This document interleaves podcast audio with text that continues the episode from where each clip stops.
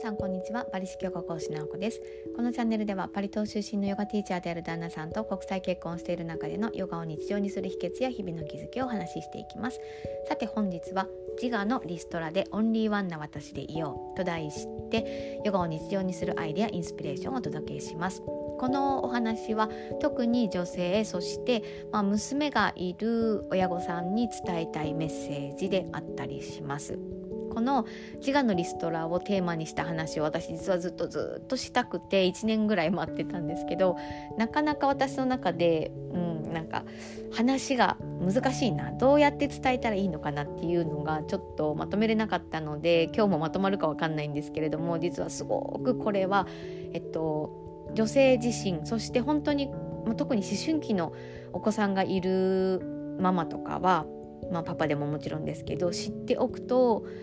なんか娘の人生を台無しにしないんじゃないかと思うぐらい私が自分自身が娘がいるのでこの娘のこの自我のリストラをいかにさせてあげるかというのを、まあ、させてあげるかっていうとあれですけどちょっと大切に向き合ってる話題なんですよね。でこの自我のリストラという概念は娘のトリセツなんかトリセツシリーズでなんだ妻のトリセツかな？で一番最初にベストセラーになった黒川伊保子先生という AI 脳の、まあ、研究者のなんかねすっごく妖艶な先生なんです。私すごく好きでこの先生のお話を読んでもうなんかねすごく衝撃を受けてこれわかると思って女性だったら絶対わかるこの娘の取説の内容の中にある自我のリストラという項目があるので是非この本読んでもらいたいんですけれどもまあ端的に言うとこれまとめれているかわからないんですけど自我のリストラ特に女性においては自我のリストラをすべきであるというふうに黒川伊保子先生は書かれていてどうしてかというと女性は自分の人生の初期の段階で世界の中心は自分ではないんだという事実を深く知っておくことがとても大切というふうにされていたんですね。そうならないと自分が世界の中心でないんだっていうある意味痛い目を見とかないと一生いい子ちゃんを演じてしまうか、まあ、いい子ちゃんを演じるから他人からの評価イコール自分の価値というふうに思い込んで生きることになるか常にナンバーワンでなければいけないクイーンで生きるかになるぞっていうふうに書いていて心当たりある方います？私これすごくわかるなと思うんですね。どうしてかというと私自身は自我のリストラが確実にあったと思います。それは小学校3年生から始まり、まあ、中学校12年生にかけてそれがまあ決定的になったんですけれども私がその小学校3年生ぐらいから親友になった友達が本当に色っぽい子でメス度が高かったんですよね。で圧倒的なメス力の前にあっ私このメス力の前ではなんか負けてるなメスとしてって思ってでそれが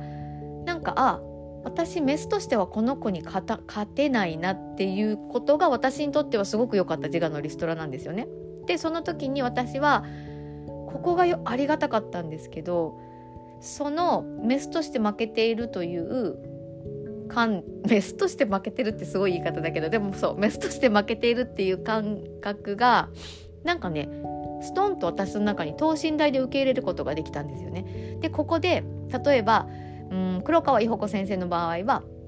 えっと、自分のお父さんから母と自分が喧嘩している時にうちのお父さんはきっと私を守ってくれてるだろうと思ったらそしたらここの家は母さんが幸せになる家だからお前はお母さんを泣かせた時点で負けだぞって。っていうふうに父親から言われた時にああ私は世界の中心じゃないんだ。私は一番にはなれないこともあるんだということを悟ったっていうふうにおっしゃられたので私の場合はすごくメス度の高い女子、まあ、友達からあメス度として負けてるって思ったことが私の中で世界の中心自分はいないというふうに事実を悟った形なので皆さんいろんな形があるとは思うんですけれどもここでそのなんだろうな、うん、それを自我のリストラというふうに黒川伊保子先生は書かれていたんですけれども一度自分が勝てない、うん、分野世界が一番になれない分野があるんだということを、まあ、部活で負けたという経験かもしれないし誰かにとってはただここを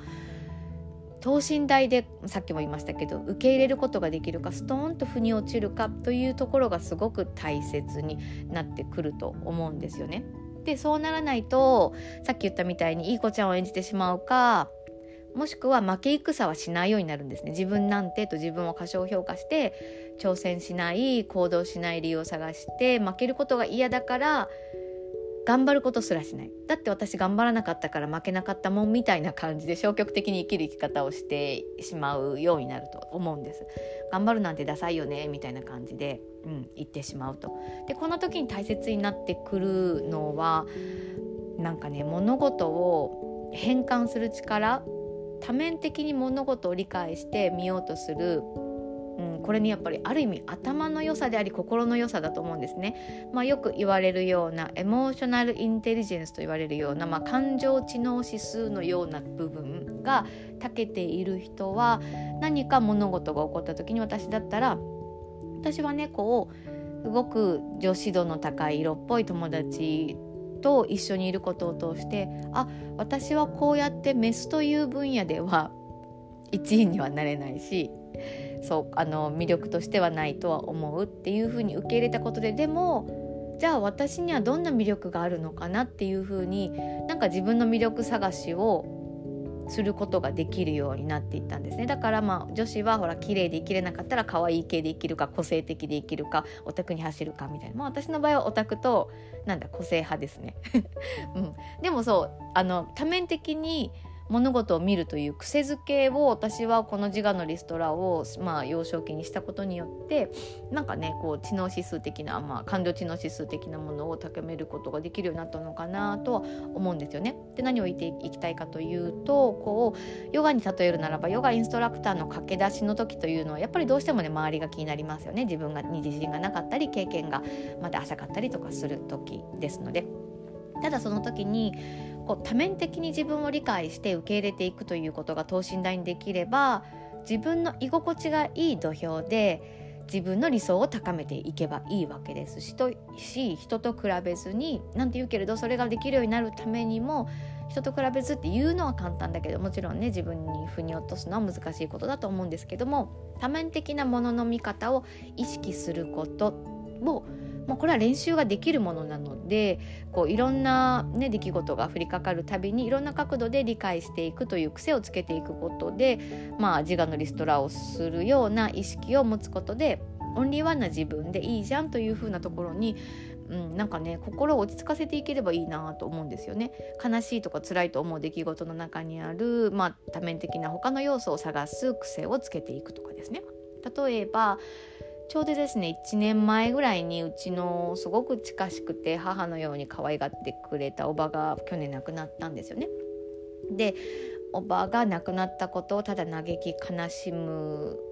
だけで日々を過ごすこともできるもちろん悲しみの底にそこまで悲しみ尽くそうと思って悲しくはなっていったんですけれどもその時に私がこう心の立ち位置を変えて見ていったことがおばがしたかったことはどんなことだったんだろうって思った時におばがしたかったけどできなかったことを私が引き継ぐことで私の中に彼女を生かしていこうって思ったんですね。例えばおばは足が悪くてもう亡くなる20年前20年間ぐらいずっとやっぱり歩けなかったんですよね。ってことはもしかしたらおばは走りたかったんじゃないかなと思って走り始めてみたりあとすごく孫のことを可愛がっていたおばだったのでじゃあ私が残っているこの孫たちを私にとっては孫じゃないですね、うん、まあおばにとっての孫たちを甘やかし尽くしてあげようってそうすることで、まあ、おばが叶えた叶えたかったことを私の中に生かしていけばいいじゃんというふうに何か物事を多面的に見る癖というものを持っていくことって本当に人生がなんか生き生きとしてくるなと思うし自分自身の人生が生き生きすることを通してやっぱり他に何かを与えていくことができる人生になると思うんですね。こういったことって正解はないし自分なりの答えでいいんですよね。だからこそ心の対話を続けていくということ。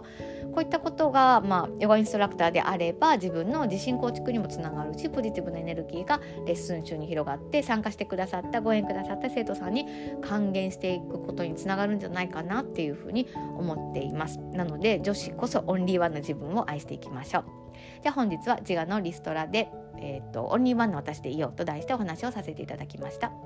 私たちが主催しているビナヤ介護スクールでは対面とオンラインで自分らとつながれるバリ式ヨガレッスンを提供しています。今年5月開校の世界で一番有名な国際ライセンス RIT200 が取得できるヨガトレーニングも参加者募集中です。今期は平日と週末の両方のコースを、えーと、開催予定です。興味のある方はお気軽にお問い合わせください。ヨガのある人生を通して明るい未来を一緒に迎えに行けたら嬉しいです。それでは今日も皆様にとって素敵な一日となりますように。バリ式ヨガ講師なおこでした。さようなら。